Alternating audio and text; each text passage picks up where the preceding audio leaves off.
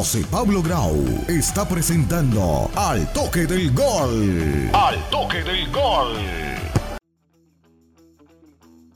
Invitamos a toda la gente que nos escuche y nos sintonice a través de nuestras diferentes redes sociales. Estamos en Facebook, estamos en Instagram, estamos también en nuestra cuenta de Al Toque del Gol a través de las diferentes podcasts, Apple de podcast y de Spotify. Usted nos sigue ahí completamente gratis, arroba al toque del gol. Hoy tenemos un programa especial, vamos a hablar de fútbol con foco en nuestro fútbol internacional, como es costumbre en nuestro programa, y tenemos un invitado especial, nada más y nada menos que una persona que ha sido mundialista, que ha participado tanto en el Mundial Sub-20 como en el Mundial de fútbol profesional, que tiene una trayectoria eh, impresionante en el fútbol de aquí, de Sudamérica y también, por supuesto, en el fútbol europeo. Vamos a hablar un poco con él acerca no solamente de su carrera profesional, de experiencias, compartir vestuarios con jugadores. Solamente les voy dando un dato, ha compartido vestuario con Trezeguet, con Pipo Inzaghi, con Zinedine Zidane, con Alessandro Del Piero, con Edgar Davids, bueno, ni hablar eh, de equipos que ha compartido en su selección, también argentinos como la Brujita Verón, eh, Zanetti,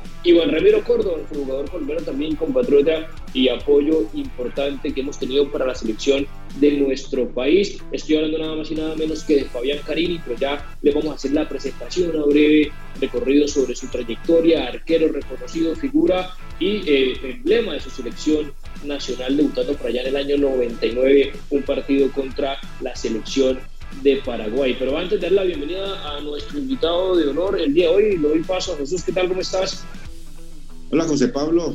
saludo cordial para ti y para todas las personas que empiezan a conectarse en nuestro podcast de Al Toque del Gol. Y por supuesto, para Fabián Carini, es un placer tenerlo aquí en nuestro programa con esa trayectoria de arquero uruguayo, que yo siempre he querido hacer esa pregunta.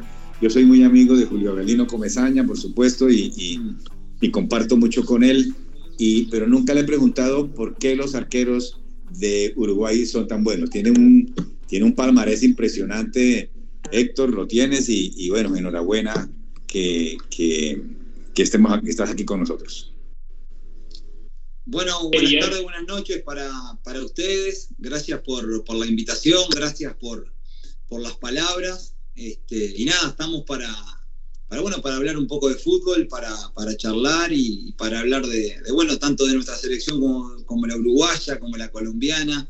Siempre tengo muy lindos recuerdos de, de Colombia porque siempre me trataron muy bien y, y, un poco como ustedes dijeron en la, en la presentación está Iván Ramiro Córdoba que siempre me, me trató muy bien cuando yo llegué allá al Inter de, de Milán y ella era figura reconocida de, de, ese equipo, así que es un placer estar, estar hablando con ustedes.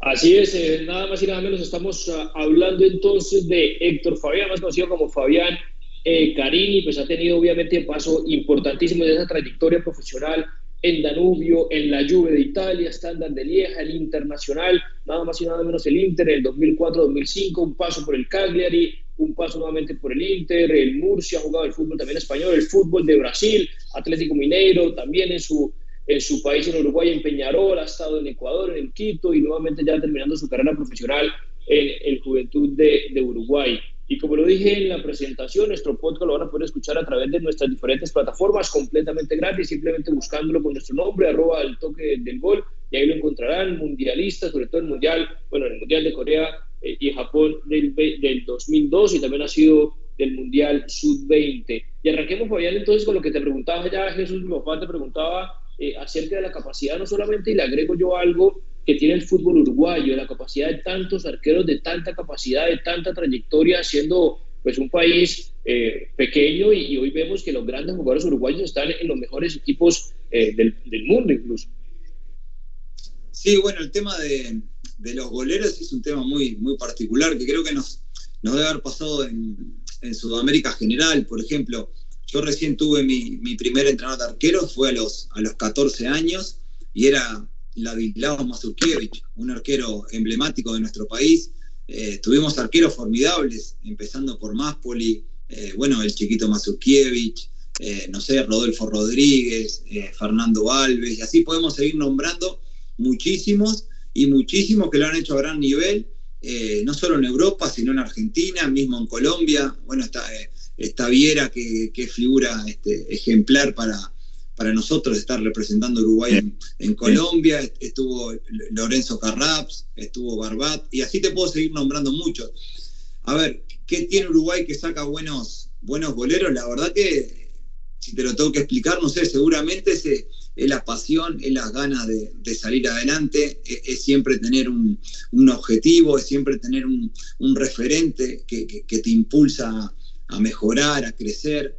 Eh, hoy hemos mejorado mucho porque, como te dije, hoy todos los equipos de nuestro fútbol tienen entrenador de arqueros, que antes no lo teníamos. Eh, hoy las inferiores también, también lo tienen, que eso es fundamental.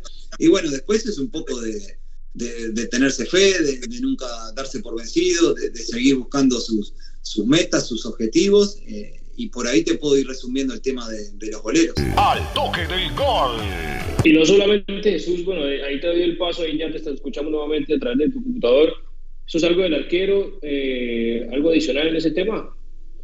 Eh, no, la verdad que es que, Fabián, es que no, no, no alcanza a oírte bien, pero lo que pasa es que, ¿qué, ¿qué hacen ustedes en Uruguay, verdad, para tener tantos arqueros tan buenos y que salgan tantos arqueros? Un país de 3 millones de habitantes, o por lo menos que salgan tanto jugador tan, tan importante. ¿Hay algunas escuelas especializadas en Uruguay eh, eh, para esto? Mira, de, un, tiempo a esta parte, este, hoy en día sí, eh, ya hay escuelas de arqueros que están trabajando con, los boleritos ya con, con cinco o seis años, que eso es una, una ventaja impresionante que pueden sacar los arqueros, porque yo siempre cuento lo mismo. Yo cuando llegué a la Juventus allá por el 2001. Eh, yo llegué con 21 años y yo ya estaba jugando en la selección mayor, estaba jugando eh, Copa América, partidos de eliminatoria, y llegué a Europa y, el lugar de entrenamiento, la forma de entrenar era totalmente diferente a la que nosotros eh, estábamos acostumbrados a, entrenar ¿Ah, acá. Y mirá que a mí me entrenaron muy buenos entrenadores, como dije, el chiquito Mazukievi, Lorenzo claro. que, que todo el mundo lo conoce en Colombia, pero claro, la diferencia que tenían ellos es que nosotros, por ejemplo, eh, en ese momento yo estaba con Edwin van der Sar, después vino Buffon, y los mismos ejercicios que hacíamos nosotros con 21 o 22 años, en la canchita de al lado estaban los, los boleros chicos de la Juventus que tenían 8, 9, 10 años, haciendo los mismos que hacíamos nosotros. Entonces, claro, ese niño que tiene 8, 9, 10 años, cuando llega arriba, ¿verdad? Con 20, 21 años, eh, ya hace ya tiene la técnica mucho más pulida, los ejercicios ya lo viene haciendo desde chiquito, y en ese momento, estoy hablando del año 2001, ¿verdad? Este, A nosotros nos sacaban una gran diferencia, una gran diferencia. En cambio hoy, como dije anteriormente, eh, en Uruguay, y me imagino que en Colombia debe pasar lo mismo, y en Sudamérica eh, seguramente también, Hoy acá en Uruguay todos los equipos tienen entrenador de arqueros, todas las divisiones juveniles tienen entrenador de arqueros, que eso es fundamental, no solo en el, masculino, sino en el femenino también, que se está, que se que se está avanzando mucho. Y bueno, ahí, ahí, ahí, ahí es la forma que tenemos, este, en este caso, no, no me voy a poner yo de ejemplo porque yo no juego más, pero digo, los arqueros jóvenes tienen la posibilidad de, seguir mejorando y hasta el último día que uno juega, hasta el último día, hasta el último minuto, hasta el último partido, siempre hay tiempo para mejorar y siempre hay tiempo para, para crecer. Este, y bueno, esperemos que sigan, que sigan saliendo porque obviamente este, eh, Sudamérica es, es, es un, un, continente de, de, exportador, no solo de goleros, sino de jugadores, ni que hablar. Sí, claro. Y, Hablaba, y hablabas de jugadores, Fabián, también, y ahí me quiero agregar, últimamente le han dado bastante duro la prensa, incluso el presidente de la Federación Argentina de Fútbol, después del Campeonato Mundial Sub-20, logrado por, por tu, país, por la selección de Uruguay, eh, allá disputado en Argentina, ella te va a preguntar por eso, ¿es el fútbol suramericano una referencia a nivel internacional en ese sentido? Campeón del Mundial Sub-17, Brasil. Campeón del Mundial Sub-20, Uruguay, que lo acabamos de observar campeón olímpico Brasil nuevamente, y ni hablar del campeón mundial de mayores en Qatar 2022 de Argentina, tirándole a Kylian Mbappé, ¿no? que decía un poco que el fútbol eh, de, Sudamérica no estaba tan evolucionado con el fútbol europeo, se malinterpretaron las palabras de Mbappé, o, tú eres un crítico de lo que manifestó una de las estrellas pues, de, este deporte a nivel mundial, y cómo ves entonces eh, esa competencia del fútbol sudamericano, sobre todo a nivel de selecciones, eh, por el viejo continente y más que tú estuviste tantos años por allá en Europa.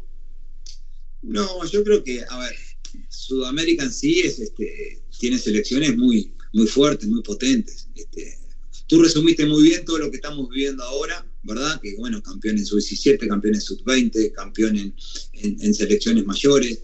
Este, me parece que siempre hubieron buenos futbolistas, lo que pasa que también es una realidad.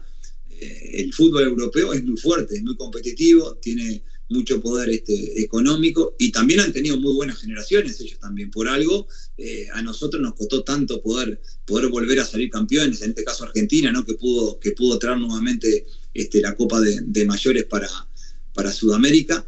Pero más allá, no, después lo que dijo Mbappé, bueno, hay que. ya está, son, son, son frases, son palabras que quedan ahí. Eh, seguramente, eh, seguramente él sabe que, que en Sudamérica hay buenos jugadores, hay buenas selecciones, por algo todo el mundo viene a buscar al futbolista sudamericano. Eh, a, mí me pone, a mí me pone muy contento que, en este último tiempo este, podamos haber, haber logrado todos estos campeonatos. Obviamente que uno siempre cuando llega a las definiciones eh, de los mundiales de mayores, eh, es inevitable que siempre uno piensa, ¿verdad? En Argentina, en, Brasil, en su momento, este, en la época de, en la era Tavares también Uruguay anduvo, anduvo ahí metido, Colombia también hizo, hizo buenos, buenos mundiales, obviamente que a veces nos cuesta. Y, y, en, y en juveniles, este, a mí no, me sorprende porque, eh, a ver, a mí me tocó estar en la generación de Malasia, que fue campeón eh, Argentina, después, me, después me tocó estar en la de Nigeria 99 y nosotros terminamos cuartos, eh, Uruguay también estuvo definiendo algún otro torneo. Ahí fuiste el mejor arquero, ¿no? En, en, en Malasia fue en catalogado como el mejor arquero. Bueno, eso, eso fue en Nigeria. Nigeria, Nigeria, 99, que ahí eh, estuvimos con la generación de, bueno, del ruso Pérez, que ahora está en el cuerpo técnico que, acaban de salir campeón la, la, selección juvenil, estaba el Dieguito Forlán, estaba Chevantón, había una linda camada de, jugadores que, nosotros siempre decimos lo mismo, obviamente. A nosotros nos hubiera encantado este, salir campeón del mundo, no lo logramos ni en Malasia ni en Nigeria, pero eh, éramos competitivos y lo que siempre queríamos, eh, en aquel momento era poder formarnos, ¿no? Los entrenadores que tuvimos eh, hacían docencia con nosotros, nos formaban, pero a su vez era tratar de poder este, nutrir a la mayor, que creo que, que todas las selecciones del continente aspiran a eso, ¿verdad? Que en juveniles sean competitivos. Obviamente, esos campeón mejor, pero ganen uno solo, eso también hay que entenderlo, pero sobre todo poder nutrir a, a la selección mayor por, por muchísimos años. Esa era nuestra mentalidad. Este, y bueno, ni que hablar que ahora tocando el tema de, la selección sub-20, este, fue maravilloso, ¿verdad? Poder, poder salir campeón con, Uruguay, que era un torneo que, a Uruguay se le había hecho esquivo, ¿verdad? Porque habíamos llegado a tres finales este, y, no la habíamos podido lograr. La tercera fue, fue la vencida y, y te podrás imaginar, es, es, una locura. Por ejemplo, ustedes capaz que ahora no saben, ahora 2030 está, está debutando Marcelo Bielsa con, con la selección de Uruguay contra, contra Nicaragua y ahora le, van a hacer un homenaje a todos esos, chiquilines de, la Sud-20 que imagínate, están, están viviendo un, sueño este, espectacular. Ya, ya, para cerrar, Fabián, y doy paso también a Jesús en, en la siguiente eh, conversación. Decía, aquí tengo las declaraciones oficiales que decía Kylian Mbappé en ese momento, ahora comillas, Argentina y Brasil no juegan partidos de mucho nivel para llegar a la Copa del Mundo. Bueno, paréntesis, que hablar que la, eliminatoria es la más difícil de, del mundo y lo sabemos todos. El fútbol no está tan avanzado como en Europa, se le vio en los últimos mundiales. Obviamente eso fue antes de la última Copa eh, del Mundo, pero bueno, es una realidad el fútbol, sobre todo a nivel de clubes en Europa, pero difícilmente se pueda comparar con el fútbol Sudamérica, pero a nivel de selección, por el bagaje y la experiencia y trayectoria que tienen los de nosotros a nivel de Sudamérica, precisamente los mejores equipos de, la actualidad, ¿no? Sí, bueno, aparte, obviamente que la, eliminatoria más difícil para llegar es la, de Sudamérica, obviamente. Hoy en día capaz que, a ver, capaz que hoy en día no es tan difícil porque ahora clasifican siete, ¿no? Si no me equivoco. Entonces, ahí, se abren, ahí, se, abren unas ventanas más para, para poder clasificar, pero me acuerdo cuando me tocaba jugar a mí, eran los primeros cuatro, y es un poco como vos decías, Uruguay, Argentina, Brasil, Paraguay, eh, Colombia, eh, Ecuador, eh, Bolivia, que era Perú, Bolivia, que era difícil ir a jugar a la altura, Chile. A ver, claro, uno lo ve afuera y dice, sí, debe ser muy fácil, pero la eliminatoria de ellos cuando hacen las series también son bastante este, accesibles para, para, las potencias y después en los mundiales, este, siempre decimos lo mismo, en los mundiales están los mejores, eh, los mejores futbolistas eh, se preparan muy bien y siempre terminan definiendo los partidos este, los detalles. Y bueno, en esos detalles, cuando vos tenés jugadores como en este caso, que de un lado está Messi y del otro está Mbappé, puede pasar lo que pasó perfectamente en esta final, ¿verdad? Que Argentina dominó por 80 minutos espectacular el partido y en 2-3 minutos te aparece Mbappé, te hace un par de goles, aparece Messi después, te gana el partido y bueno, son, son de esos jugadores que, que la verdad, que en mi caso tuve, tuve la suerte de jugar contra Messi, no, no contra Mbappé, pero nada, solamente de verlos por, por, la televisión, viste, vale la pena este, estar mirando la tele. Claro, claro. Fabián, yo te quería preguntar, digamos, ¿qué técnico eh, yo, yo, creo que en, los primeros pasos tuyos fue con, con Víctor Púa, ese, ese gran técnico uruguayo. Y, pero, pero ¿qué técnico te, te, enseñó ese, ese, arte tan complicado que es, que es en el arco? O bueno, o de pronto los, los preparadores de arquero, pero algún entrenador en especial, eh, tú puedes eh, renombrarme, decirme que, que bueno, el, nuestro, el, gran que estuvo aquí en Colombia, que Tavares, que estuvo, que estuvo en, el, en, en, en el Cali, y, por ejemplo, eh, eh, comparados con Sebastián Viera, ¿son arqueros diferentes? ¿O es que en Uruguay generalmente es eso? ¿Son arqueros más atajadores que, que, salidores con la pelota, por decir algo? Bueno, viste que el arquero fue mutando, ¿verdad? Este, a mí me tocó arrancar allá por el año 97 cuando tu compañero te podía pasar la pelota y vos la podías agarrar con la mano directamente. Y se la podía pasar de vuelta y me la podía pasar de vuelta. Entonces podíamos estar así 15 eh, minutos y no pasaba nada. Después cambiaron la regla, este, ya te la podían pasar del mulo para arriba. Eh, después también cuando vos agarrabas el balón no te podías mover. Eh, y bueno, llegaste a esta última regla, que bueno, los, famosos 7 segundos para, para, poder sacar. Entonces, en, mi momento me tuvo que ir actualizando, ¿verdad? Porque si no me, me, quedaba atrás. Después, viste, cada arquero tiene su, su forma, su, su, personalidad. Algunos eh, qué sé yo, le gusta ser más sobrios, no, tirarse tanto, a otros le gusta, como decimos acá habitualmente, hacer la tajada para la foto.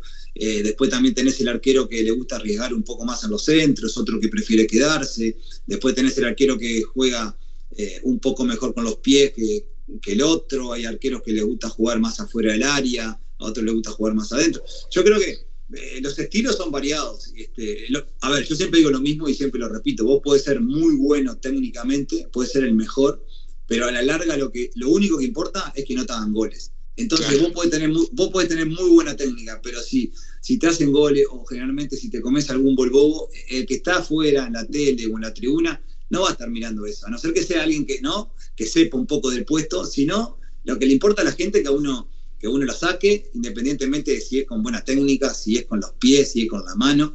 Eh, yo qué te puedo decir de los entrenadores, de los entrenadores de arqueros que tuve, bueno, como dije anteriormente, el chiquito Mazukiewicz, porque fue a los 14 años que, fue mi primera vez donde, tuve un entrenador de arqueros. Después le tengo mucho cariño a, Lorenzo Carraps, que, estuvo conmigo desde el año 97, 98. Nos pasamos por la Copa América de Paraguay 99. ¿En Danubio? En la selección, en la selección, ah, en la selección, en la selección, en la selección de Uruguay. Este, que hasta el día de hoy intercambiamos mensajes, cada tanto nos vemos. Y después ya siendo entrenadores, te podré decir que mi, etapa en las juveniles de Danubio, cuando yo tenía 10 años hasta los 14, 15, que ahí vuelvo a lo mismo, ahí no hacían docencia, eran entrenadores que, que te enseñaban, independientemente que nosotros agarramos buenas generaciones, ¿verdad? Que también ganábamos, pero lo más importante era la docencia, lo que uno podía aprender. Y después ya cuando en diciembre del 94 fue, ahí yo con 14 años, llego mi primera vez a, la, a las selecciones juveniles, a una sub-15, y ahí bueno, me tocó estar con Víctor Púa, y ahí estuve sub-15, sub-17, sub-20, sub-23, selección mayor, eh, Copas América, eliminatoria, y terminando con, y terminando con Corea y Japón, siempre con Víctor. Entonces para mí, viste, hablar de, Víctor Púa es este es, un entrenador que, nos marcó mucho y vamos a estar siempre agradecidos, independientemente después de todos los grandes entrenadores que, también tuvimos el, privilegio que, nos entrenaron. Sí, claro, Daniel Pasar. y, eso, y, eso te iba a preguntar, recordar a la gente, porque estamos hablando de, con un invitado de honor especial el día de hoy que ha sido, a ver, no solamente el palmarés campeón de la Serie A, campeón de la Copa de Italia, Supercopa de Italia, campeón en Brasil, eh, mundialista que has tenido pues grandes técnicos como Eino mencionado, Víctor Púa, Daniel Pasarela, eh, fuiste también dirigido nuevamente por el maestro Washington Tavares, eh, en la Juventus fue por Carleto Ancelotti, ¿no? Estuviste en la época de, de Carleto, pues hoy en el Real Madrid, el, el Inter de Milán, como qué técnico eh, más allá de los que te marcaron, que nos acabas de expresar por, por la forma y cómo enseñan, eh, está realmente como en ese, en ese top, eh, así de pronto no hayas participado tanto, o así de pronto no hayas tenido las oportunidades que hubieras querido tener, pero que te marcó por la forma que dirigía, por la forma que explicaba, por las charlas técnicas, por el mensaje que transmitía, ¿con cuál te, te puedes quedar? No, a ver, esto, esto como siempre, uno cuando, cuando es joven, viste, abre la oreja, escucha y siempre trata de, de sacar lo positivo de cada entrenador y lo negativo eh, trata de, del día de mañana, si uno, si uno era entrenador, en mi caso no, tratar de no, de no repetirlo, pero mirá, yo debuté con, con Hildo Maneiro en Danubio con 17 años, eh, me dirigió Jorge Fossati en, Danubio, en la, en la selección. ¿Maneiro era central? No, Era, era delantero.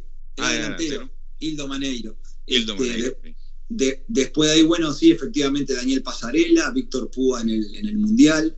Después me voy, a la, me voy para Europa y estoy seis meses con Carlo Ancelotti. Después viene, después viene Marcelo Lippi.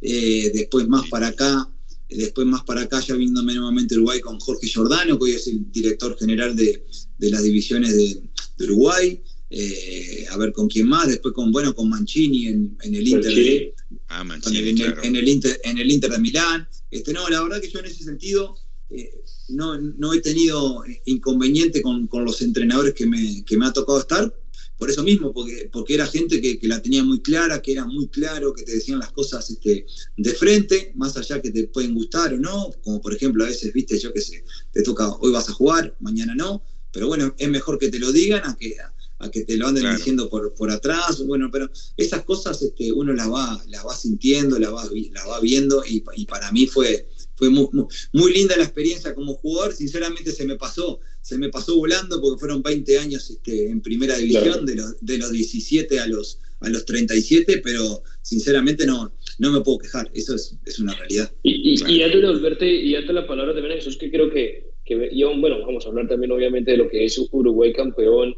en ese Mundial Sub-20, pero ya lo hablabas antes, bueno, Colombia también ha sido pues, un país de trayectoria pues, de arqueros como, al menos muy famosos en nuestro país, de hablar pues, de Oscar Córdoba, René Guita, Mondragón, pues, David Ospina, que ha sido el último referente. Ya te pregunto por los arqueros del fútbol colombiano si tienes eh, alguna particularidad o algún gusto, alguna preferencia, digamos, de lo que has visto en, tu carrera. Te quería preguntar, es más que todo por un arquero en la actualidad que te llame la atención, eh, que que te sorprenda, o si la palabra no sea sorpresa o que te guste. Unos hablan del Divo Martínez, otros lo critican por sus formas. Bueno, ni hablar de, de los grandes que están en Europa, ahorita que vimos en la Champions, Ederson, eh, que fue determinante también no solamente en la final, ni hablar de Courtois, de Ter Stegen, bueno, algún arquero que tenga ya sea aquí de Sudamérica, de Europa, como que sigas en la lupa, que te guste lo, lo que hace.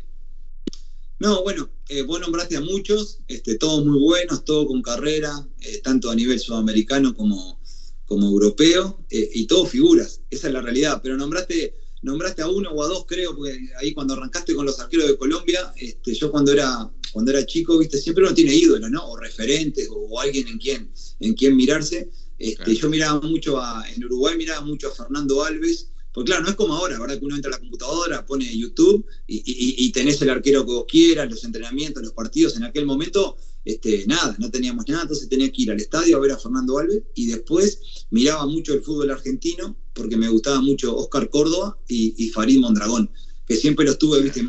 Oscar Córdoba para mí, ¿viste? Es un arquero excelente, ¿no? No solo por, por todo lo que logró como arquero con, con Boca y con, y con Colombia, sino por su forma de atajar, ¿no?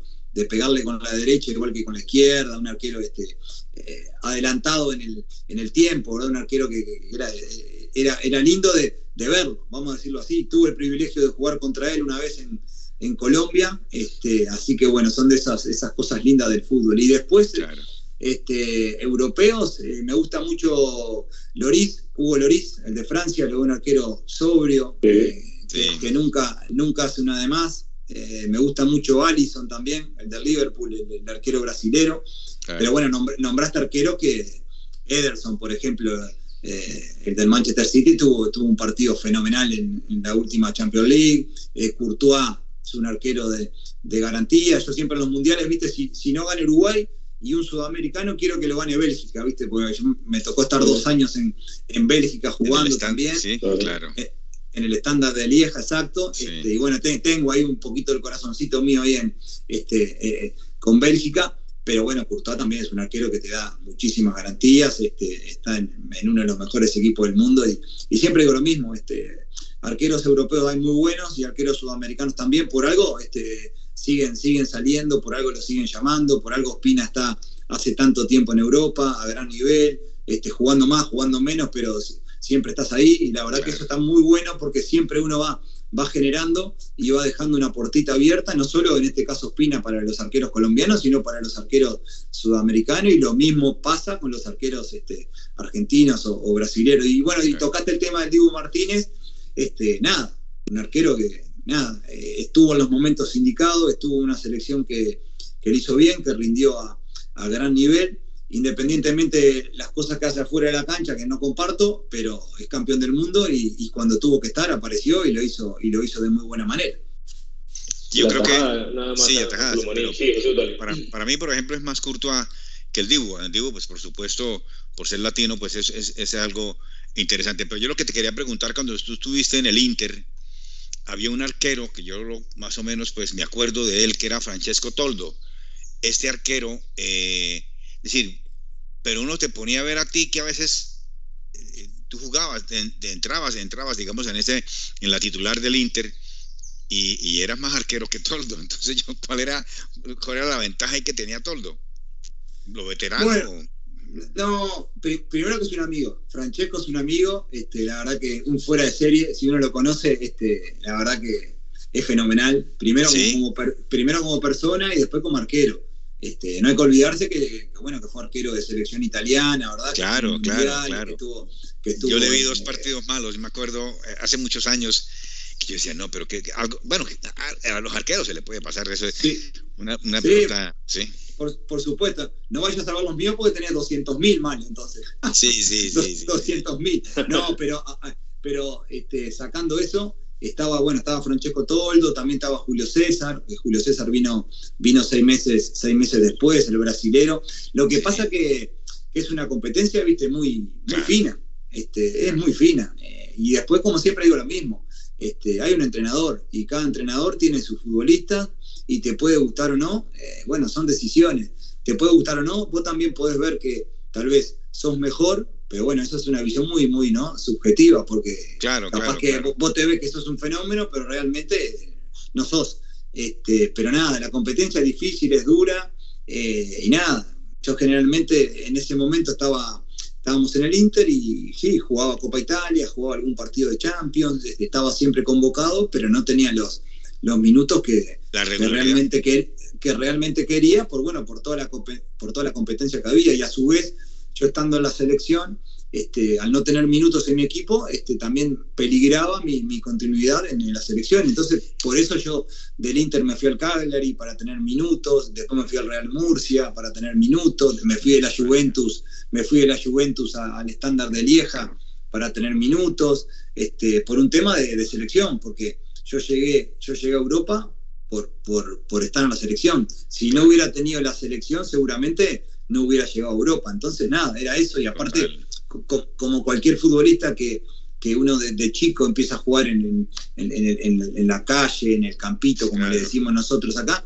siempre la ilusión es jugar en la selección. Y para nosotros este, la selección era, lo máximo. Allá en Italia a veces este, teníamos partidos, ¿viste? Por ejemplo, a veces nos tocaba ir a Indonesia, Hong Kong, ¿viste? A, Irak, a Irán. Y, y los italianos no entendían, no entendían cómo nosotros íbamos igual y no decíamos, viste, que estábamos lesionados, como para no ir a esos países, porque dice, no por el tema de los países, por el tema de, del viaje, del viaje tan largo, sí. del cansancio, etcétera, y nosotros le explicamos, no, mira, eh, nosotros el sueño de, chico, mi sueño de chico fue en el año 95 ver a Enzo Francesco y levantar la Copa América en, Uruguay. Entonces mi sueño siempre, siempre fue poder este, levantar una copa con Uruguay. Lamentablemente no lo pudo hacer pero nada, eso, viste, se mama y se nace y, se corre atrás de ese sueño que a veces se pueden lograr y a veces no. En la Juve fuiste titular, ¿cierto? Qué pena, José. En la Juve fuiste titular en muchos partidos, ¿cierto? En la Juve. En la Juve, en la Juve en realidad yo llegué, yo llegué en el 2001, estaba Edwin van der Sar, los primeros seis meses. Ah, van der Sar, sí. justo yo llego y el equipo este, había quedado fuera de Copa Italia, había quedado fuera de la Champions. Eh, 12 años peleando el campeonato ahí con, con, la Roma, pero prácticamente jugué muy poco. El, al segundo año se va a Van der Sar, viene Buffon. Bueno, imagínate también, vino Buffon que lo, habían comprado, lo habían comprado del Parma, del Parma a la Juventus, no te quiero mentir si eran 50 millones de euros de aquella época, ¿no? Hoy sería, no sé, eh, no, no, sé cuánto. Pero, y aparte de eso, muy bien pagado, ¿no? Porque Buffon, la verdad que también, un, ícono de, del fútbol mundial. Y ahí en la Juventus, bueno, también jugué Copas Italia, que llegamos a la final, jugué algún partido del campeonato y algún partido de Champions este, cuando, cuando o estábamos clasificados o el equipo ya, ya estaba eliminado. Este, y también me pasó más o menos lo mismo que recién conté. Eh, yo me hubiera quedado loco, la vida, encantado la vida en, en, la Juventus, pero claro, al estar bufón y, no, y tener pocos minutos, este, eh, lamentablemente me tenía, me tenía que ir para, para poder tener minutos. Claro. Y hasta ese salto a, a, Bélgica, ¿no? En esa oportunidad. Eh, Fabián, antes de, de, irnos a la primera pausa comercial aquí en el toque del gol, eh, te quería preguntar por la actualidad del fútbol uruguayo a nivel de selecciones. Eh, y obviamente metemos en una sola eh, pregunta lo que significó Uruguay campeón de este sub-20 ahora en Argentina. Para mí, obviamente un mundial más que merecido, donde se vio la garra, la potencia, la calidad característica del jugador, jugador uruguayo, eh, creo yo que se hubiera podido organizar de una mejor manera este mundial y eso no tiene nada que ver Uruguay. Uruguay jugó con las condiciones que estaban establecidas porque un montón de jugadores de muchas selecciones también eh, impidieron su participación en el mundial, al menos en esta mitad de año, pero bueno, obviamente hay otras organizaciones y temas comerciales. Eh, y también preguntarte de la mano lo que significa un técnico como Marcelo Bielsa, que ya pues va a debutar, como lo decías, este mes y que es el nuevo entrenador de la selección de Uruguay, lo que significa para el fútbol de ustedes una figura como Marcelo Bielsa, eh, a veces difícil de comprender, un técnico muy exigente, también un técnico con una mentalidad ganadora, que es admirado por incluso el mejor técnico de la actualidad como lo es Guardiola, lo que significa esa transición, lo que puede generar obviamente ese resultado de, una, de un Uruguay campeón sub-20 con la figura de Marcelo Bielsa de cara al futuro, a lo que se viene, eliminatorias, Copa América, etcétera. Bueno, empezando por, por la sub-20, me parece que sí, el tema organizativo no sé cómo habrá sido. Lo que sí me pareció raro eh, estar jugando en, en, en, ese campo, ¿verdad? Las semifinales y, y la final sí, teniendo claro. lugares más, teniendo lugares más, más lindos con, con, el césped para, bueno, para que, que, el juego sea mejor. Independientemente claro. de eso, este, me tocó verlo Uruguay, la verdad que Uruguay lo hizo muy bien. Eh, bueno, de los siete partidos hubieron seis que no le hicieron goles, impresionante. Eh, de la mano de, Marcelo Broli y, el ruso Pérez, los entrenadores que la verdad este, hicieron un trabajo ejemplar. Y bueno, y, lo, y, los gurises, como le decimos nosotros, los muchachos, la verdad que hicieron un torneo espectacular. Eh, y fueron, me parece que fueron justos campeones, porque la verdad que Italia llegó de muy buena manera también a este, a este torneo, a esta final, pero Uruguay lo, superó desde, desde, todo punto de vista, desde lo futbolístico, desde lo anímico. Eh, la verdad que fue una alegría inmensa que hasta el día de hoy este, se sigue festejando. Eso por un lado. Después lo de, lo de Marcelo Bielsa me encanta. Me encanta porque siempre lo, lo admiré, siempre este, me, gustó ese tipo de, de, entrenador, de esa, de esa filosofía, ¿viste? De, de ir adelante, de atacar, de, de que, bueno, eh, no sé, por decir algo, jugamos contra Brasil y vamos al frente, jugamos contra Argentina y vamos al frente. Y aparte Uruguay tiene, tiene esos futbolistas como, como para poder hacerlo, como para poder implementar esa, esa, ese, ese juego que él, que él quiere hacer. Aparte también hablé con muchos amigos este, argentinos como el Pupi, el Pupi Zanetti, Hernán Crespo, el Kili González, bueno, eh, Verón, y, y, todos me decían lo mismo.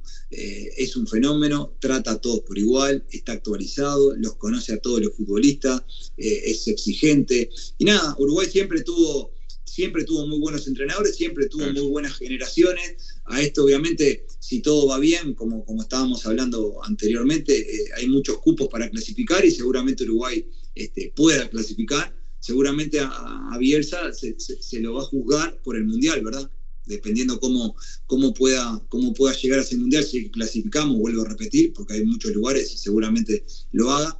A su vez, los muchachos de la sub-20 ya subió siete futbolistas que están hoy, que van a estar hoy contra, contra Nicaragua en, en este primer partido. Qué Así bueno. que nada, es una, es, es una mixtura este, interesante porque tiene jugadores de muchísima experiencia que capaz que están, están tirando sus últimos cartuchos, como, como decimos nosotros acá, qué sé yo, Luis Suárez, Cavani, eh, por nombrarte el propio Muslera, y después jugadores a mitad de, edad, vamos a decirlo así, pero con un presente y un futuro espectacular como lo es Valverde, lo es Vintancur, lo es Araujo, y después toda esta camada de, futbolistas campeones del mundo juveniles, que obviamente hay que llevarlos de otra manera, Bielsa obviamente lo va, lo va a saber cómo, cómo llevar, y después todos los jugadores que andan desperdigados por toda América y por todo el mundo que Uruguay tiene. Así que yo sinceramente me gusta Bielsa, me gusta sus formas, eh, tiene materia prima, tiene jugadores jóvenes, tiene jugadores de experiencia, tiene jugadores que han jugado mundiales, así que me, ilusiono, vamos a decirlo así.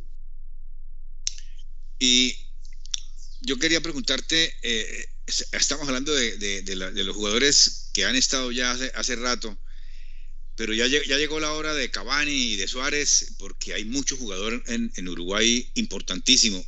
Y la otra pregunta es en la parte técnico, en la parte táctica, Fabián. Eh, siempre dice la gente que, Uruguay es la garra charrúa, que Uruguay, pero Uruguay es un, es un, es un fútbol que donde tú lo dejes un poquitico de espacios y eso te hace, te hace, pues, ochas y panochas, como decimos aquí en Colombia. ¿Se encaja el jugador uruguayo al estilo de, Bielsa? Que es ah, fútbol total, ¿no? Presión y, pelota arriba y eso. Sí, yo creo que sí. Yo creo que sí, porque es un poco como recién estamos hablando. Tiene esos futbolistas para poder hacer. Tiene este, para, por decir algo, plantarse en mitad de cancha y jugar mano a mano y, que el arco de Uruguay, eh, los defensas lo tengan a 50 metros, tiene, tiene jugadores rápidos, tiene jugadores veloces, tiene jugadores que están acostumbrados a hacer eso, porque los, eh, Araujo en el Barcelona juega a mitad de cancha, eh, José Jiménez también, por nombrarte algunos de los que están en, defensa. Y el que me gusta a mí muchísimo, Betancur. Sí, sí, bueno, Bentancur y Valverde en el medio que están acostumbrados a ese de vuelta tanto en el, en el Tottenham como, como en, el, en el Real Madrid. Yo creo que tiene, tiene futbolistas como, como para poder hacerlo este, sin ningún tipo de problemas. Y bueno, la garra de Charrúa, viste que es un poco, eh, a ver, ¿cómo lo podemos decir? Este, yo siempre, siempre leo la historia del fútbol uruguayo y, y, generalmente cuando Uruguay ganó, generalmente jugó bien también no era solamente, viste, eh, qué sé yo, meterse atrás, pegar patadas, pegar codazos, sí, en su momento capaz que hubo que hacerlo, pero me parece que Uruguay, Uruguay es mucho más que eso, Uruguay, este, con solo eso hoy en día en el fútbol actual no, no, te da para ganar, a eso sumar el VAR, sumar, sumar, el, sumar eh, el VAR, que viste cualquier roce es amarilla, cualquier patadita media fuerte es roja, entonces me parece que, Uruguay está, está con, un buen nivel de futbolista, es un muy buen entrenador, eh, jugadores que están acostumbrados a, a ida y vuelta, jugadores que están acostumbrados a, darse al máximo los 90 minutos, obviamente que, nada, como, todo, como toda selección, viste que tienen poco tiempo para, para trabajar, tienen dos, tres días nomás para, para estos partidos, para los partidos eliminatorios. Generalmente Uruguay Uruguay le va mucho mejor en, las Copas Américas o en los Mundiales porque, porque tiene más tiempo para trabajar, están, este, no sé, una semana antes del torneo y después el torneo se va, se va alargando y siempre estás, viste, 20, 25 días, un mes, y ahí cuando ves este, las, mejores, las mejores versiones de Uruguay, por eso Uruguay tiene 15 eh, Copas América, igual que Argentina, y en los Mundiales generalmente, sacando algún que otro, con el maestro Tavares se llevó una semifinal, después terminó quinto en un mundial, bueno, en este último no nos fue de la mejor manera este, con mi amigo Diego Alonso. Pero nada, Uruguay siempre, siempre lo tenés que tener. nunca lo descartes porque, viste, si uno lo descarta o, viste, dice, no, jugamos con Uruguay, es fácil, bueno, ahí ya, empieza mal el, partido para, para, el rival. Claro, totalmente. Vamos, teniendo que con, con, nuestro invitado, vamos a una pequeña pausa comercial aquí en el toque del gol, en esta versión de podcast, 30 segundos y ya regresamos con nuestro invitado Fabián Carini, aquí en el toque del gol. Lo más destacado del fútbol internacional en Al Toque del Gol. Al Toque del Gol.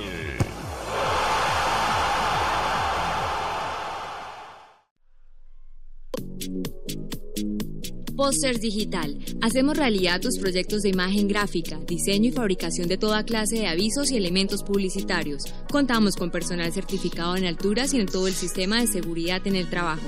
Póster Digital, tus ideas e impresiones sin límite. Póster Digital, calle 36, número 2853, Bucaramanga. Teléfono 645-3399, 645-4399, 316-874-8253. Punto ASP, soluciones en aseo, cafetería y papel Te llevamos a domicilio gratis en Bucaramanga y área metropolitana papel higiénico, toalla de papel, límpido, gel antibacterial, alcohol, jabones, servilletas, aromáticas, azúcar, café, vinagre, tapabocas y bolsas de aseo. Puedes realizar tus pagos por medio de transferencia bancaria, datáfono o QR. Teléfono 680-3044, 680-3178, punto ACP, calle 37, número 20.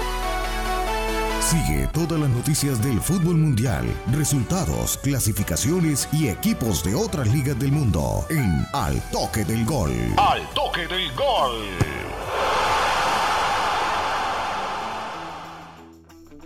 Seguimos aquí entonces en nuestro programa Al Toque del Gol con este invitado especial, Héctor Fabián Carini Hernández, más conocido, ¿verdad? Como, como Fabián Carini. Y y la, pregunta que te, quería decir, eh, mientras que regresa José Pablo, que parece que tienes problemas ahí en el internet, es que eh, llegó el momento ya de la despedida de Luis Suárez con el dolor del alma y de Cavani. Eh, bueno, como todo, ¿no? si uno se pone a pensar que, arrancaron con, 18, 19 años, tuvo el privilegio de, poder estar con ellos, de, cuando recién llegaron este, más o menos este, guiarlos un poco, cómo, era el, tema de la selección, arroparlos. Sí, sí. Vos pensás que jugaron cuatro mundiales, eh, vendría a ser el, próximo mundial el quinto, obviamente falta, un tiempo para eso, pero bueno, eh, también lo escuché decir a Marcelo Bielsa, viste que, que los ídolos del pueblo, él los respeta. Eh, bueno, hay que ver, hay que ver. Yo creo que para, para estos partidos, cuando empiece la eliminatoria, ahí nos vamos a dar cuenta este, si Marcelo Bielsa realmente cuenta con ellos o no, este, porque ahí cuando empezamos a, jugarnos la, clasificación, también está la Copa América, yo, yo creo que tienen cuerda, tienen cuerda para, para un poco más. Obviamente que para el próximo Mundial, a la velocidad que se juega y por un tema de, que los años nos pasan para todos y que, y que ya no es lo mismo, por ejemplo, ellos son Ferraris son Ferrari, pero con, con 200.000 kilómetros. Y capaz que vas a jugar contra Ferrari cero kilómetros en el Mundial. Este, entonces, bueno, esa capaz que ahí sí puede haber una, diferencia, pero bueno, no dejan de ser jugadores este, importantes, de elite, que siempre, que siempre a esos futbolistas vos le tenés que dejar la puerta abierta y siempre esos futbolistas van a querer estar. Obviamente, capaz que llega un momento que hasta ellos mismos se dan cuenta y dicen, bueno, hasta aquí llegué, muchas gracias por todo, pero nada, yo creo que que recién en los partidos eliminatorios, sobre todo en, la próxima Copa América, y vamos a ver para, para, qué, para qué está, en este caso, este, Suárez y Cavani, si no pasa algo en el, en el camino. Sí, claro. Correcto, correcto. Yo siempre te he querido. Hablando, y ya te hemos preguntado. Ahí, ahí, entró José, bueno, listo. Sí, sí, ya estamos ahí.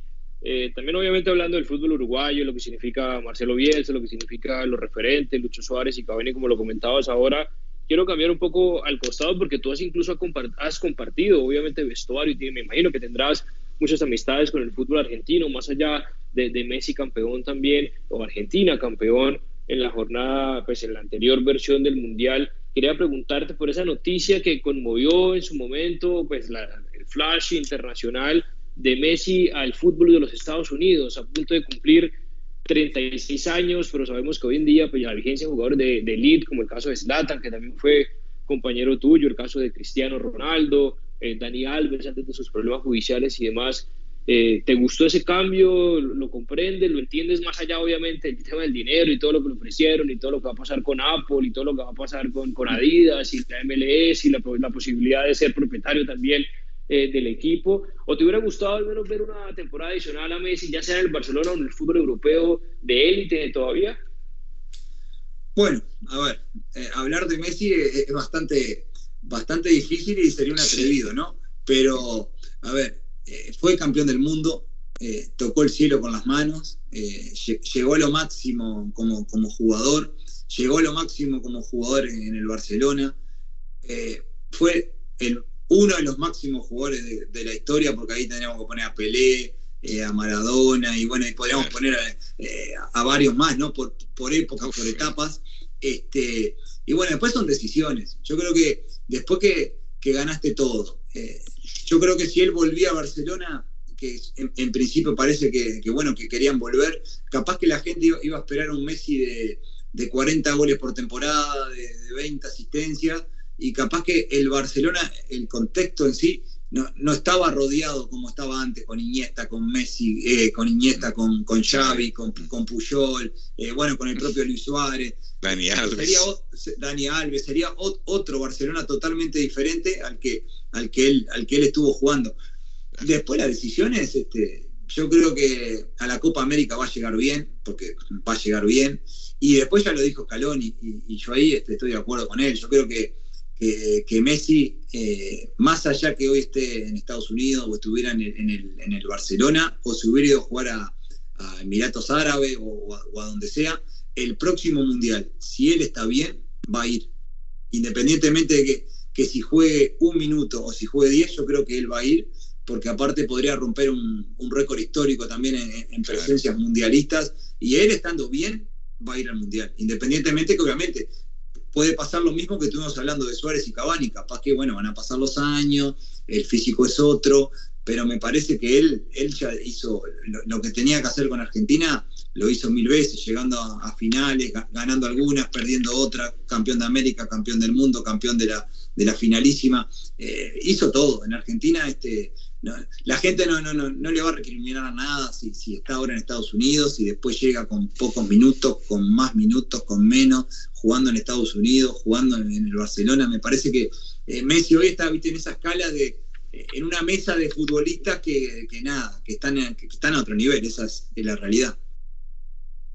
Y, y, si dependiera, si dependiera de ti, Fabián, más allá de, de la decisión, te lo dijo muy claro Scaloni, lo dijo el mismo propio Messi, que hoy no se ve llegando al próximo Mundial, eh, porque hay que ver, falta pues casi de tres años, vino de tocar el cielo con las manos, como lo dices, de por fin ganar lo que se no pudo ganar en el 2014, en todas las Copas Américas historia, que lo que nos gusta el fútbol lo seguimos. ¿Crees que Messi, desde tu perspectiva, independientemente que esté bien físicamente, 39 años, tendrá más o menos, debería disputar su último mundial o debería saberse retirar como hoy en día está retirado, si no es el mejor de la historia, en el top 3, con los jugadores que tú mencionabas? ¿Lo recomendarías si fueras, no sé, tu, el coach o si fueras su representante? para que realmente, poniendo de claro que está bien de salud, que está bien físicamente, que le da para jugar, no como hace 10 años, pero, pero digamos estaría como Hugo Pepe, por ejemplo, este mundial con 39 años, el propio Cristiano. ¿Le recomendarías que lo hiciera? Yo creo que lo puedo hacer perfectamente. Primero porque hoy la vida del futbolista, viste que se alargó. Yo me acuerdo que cuando yo recién debuté, y si jugabas hasta los 34, 35, ya era mucho. Hoy en día, viste que, bueno, tú nombraste Pepe jugando con 39, 40, eh, bueno, Ibrahimovic se retiró ahora hace poquito con, con 41. Eh, Messi perfectamente puede, puede llegar bien eh, con 39 años al Mundial. Obviamente que si, si lo querés para que te juegue los 90 minutos, no me imagino que no. Pero como te dije, este, yo lo escuché a Scaloni cuando terminó el Mundial, no lo escuché ahora, pero dijo que, que Messi tenía un huequito en los, en los 23 o en los 26 futbolistas que iban, a ir que iban a ir al próximo Mundial. Y yo creo que él se va a preparar, yo creo que él se va a preparar de la mejor manera ahí en Estados Unidos para hacer una buena Copa América, para que, porque es como todo, el periodismo, viste, te juzga. Estás bien, estás mal, es como todo. Son Messi y lamentablemente este, te, van a juzgar por todo.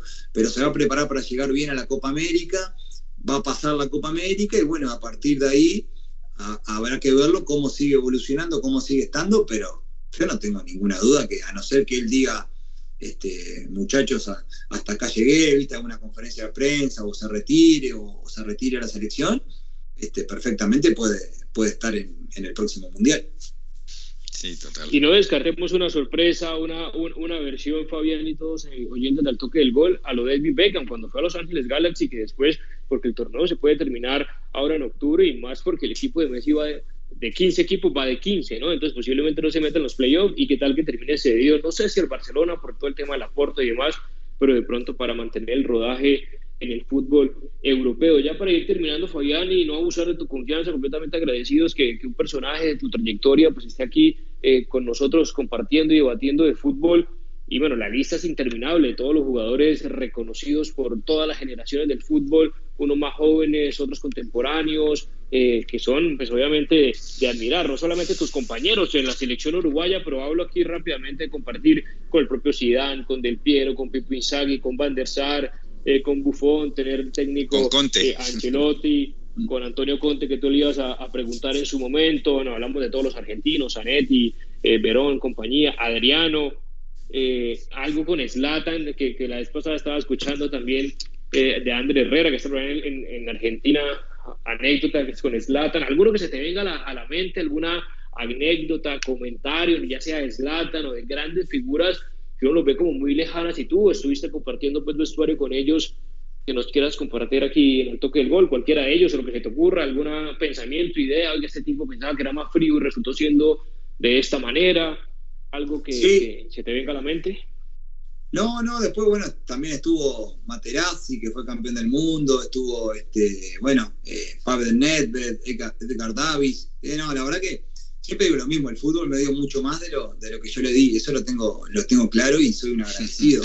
pero, pero no, a ver, yo cuando llegué a la Juventus, claro, este, yo llegué con 21 años y, pasé de mirarlos por la tele eh, a estar cambiándome con ellos y, jugando partidos. Y me tocaba cambiarme, viste, eh, al lado de Del Piero. Entonces, claro, empezamos a hablar, viste, hicimos amistad, hacíamos amistad con todo y él siempre, él, él, Del Piero y Zinedine Zidane, los dos siempre me decían lo mismo. Eh, me decían, mirá, Fabián, acá en la Juventus me piden autógrafos a mí, me piden fotos a mí, ¿viste? a Del Piero, a Zidane, pero el mejor de todos los que tenemos acá es aquel, me decían, ¿no? Que estaba enfrente a nosotros. Y el que estaba enfrente a nosotros era Fabián O'Neill, un uruguayo que lamentablemente falleció hace, hace poquito, que bueno, que Dios lo tenga la gloria a, Fabián, pero siempre rescato de eso, de, la humildad de, los tipos, porque vos a veces, viste, capaz que lo ves por la tele, decís, ¡pah! Cómo será este, cómo será el otro, eh, serán, serán cercanos a la gente, serán cercanos a los niños, estarán dispuestos para, bueno, ir, a un hospital, estarán dispuestos, sí, sí, y son los primeros en ir, y son los primeros en estar, eh, y son los primeros en entrenar, y son los últimos en irse, y siempre tienen esa hambre de gloria, ¿viste? de querer ganar y de querer competir, y bueno, por algo fueron fueron íconos del fútbol, ¿verdad? Por algo se retiran y, y, siguen, y siguen estando en, en, todos lados, en publicidades. Bueno, eh, Del Piero está en, en, Los Ángeles, pero anda por todos lados. Zidane, entrenador, ganó dos, tres Champions con, con, el Real Madrid seguida, ya no me acuerdo si fueron dos, tres o cuatro.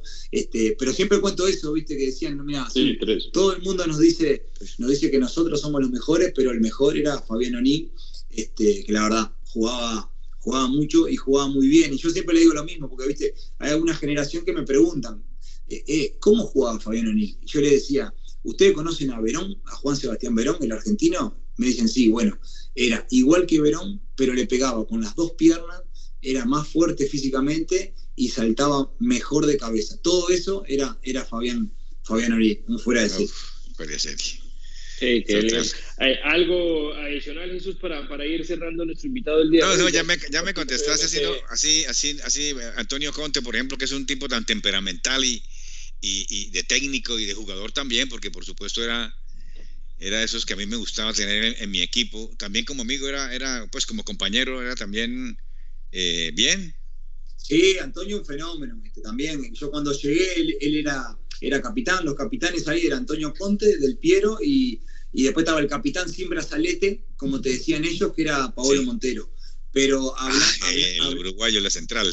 Sí, el uruguayo, compañero de selección, todo fuera de serie. Pero Antonio era, bueno, era un, director técnico adentro de la cancha. Viste, él te iba ordenando, te iba diciendo, cuidado esto, cuidado lo otro, hay que atacar por acá, cuidado por allá, tené cuidado con este que es más rápido. Él, viste, estaba en todos los detalles y, ya se veía, viste, que tenía ese, perfil de, líder, de, persona que, le gustaba y bueno, y me alegro mucho porque también lo está haciendo de, muy buena manera este, por los equipos que ha pasado.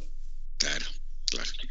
Tuvimos eh, un mundialista en Corea y Japón del 2002, también jugó mundiales eh, sub-20, ha estado en diferentes clubes importantísimos, como todo lo que nos compartió en la Juve, en el Sander de Lieja, en el Inter, en el Cagliari, en el fútbol uruguayo, en el fútbol de Ecuador, eh, campeón de la Serie A, de la Copa de Italia, nuevamente la Serie A con el Inter de Milán, Supercopa. Fabián, ha sido un verdadero placer para nosotros aquí en el Toque del Gol desde Colombia, pero que intentamos llegar también a través de diferentes y plataformas no tradicionales eh, a la gente común y corriente como somos nosotros, eh, como estamos acá, que les gusta el fútbol, que les gusta hablar, que les gusta debatir y que realmente es un verdadero placer tenerte acá. Muchas gracias por tu tiempo, por tu disposición. Mira que se nos pasó prácticamente esta hora volando y eso significa que la pasamos bien, al menos nosotros la pasamos bien, espero que tú también y que esta haya sido la primera vez, pero no la última, que en diferentes formatos que también tenemos acá puedas compartir con nosotros experiencias, eh, conocimientos, eh, anécdotas y realmente un verdadero eh, placer, Fabián, y, y esperamos vernos en una próxima oportunidad. Bueno, muchísimas gracias por, la invitación, fue un gusto estar con ustedes. Como vos dijiste, ojalá que sea la primera de varias. Le mando un abrazo grande, espero que, hayan pasado bien y déjame mandarle saludos a, todo Colombia ahora que, estoy, que soy nuevo en de las redes con Instagram, que cada tanto me caen mensajes de, Colombia. Este, mandarles un beso grande y bueno, saber que estoy a, las órdenes para, para lo que me necesiten. Un abrazo grande. Un abrazo, Fabián, ¿verdad? Es un placer, ¿no? Haberte tenido aquí en nuestro programa. Así es, eh, punto final de nuestro programa de Al Toque del Gol y ya cerramos eh, a nuestro invitado. Gracias a todos, nos vemos en un próximo episodio aquí en Al Toque del Gol, en nuestro podcast que lo puede escuchar absolutamente gratis en todas las plataformas que tenemos de Apple y de Spotify. También nos siguen en cuenta en Instagram, en Facebook, en Twitter, en nuestro canal también de YouTube y de Twitch, arroba Al Toque del Gol. Ahí encontrará el mejor contenido, los invitados, noticias, debates que tenemos para todos ustedes. Muchas gracias y feliz noche. Hasta aquí, al toque del gol, presentó José Pablo Grau. Al toque del gol.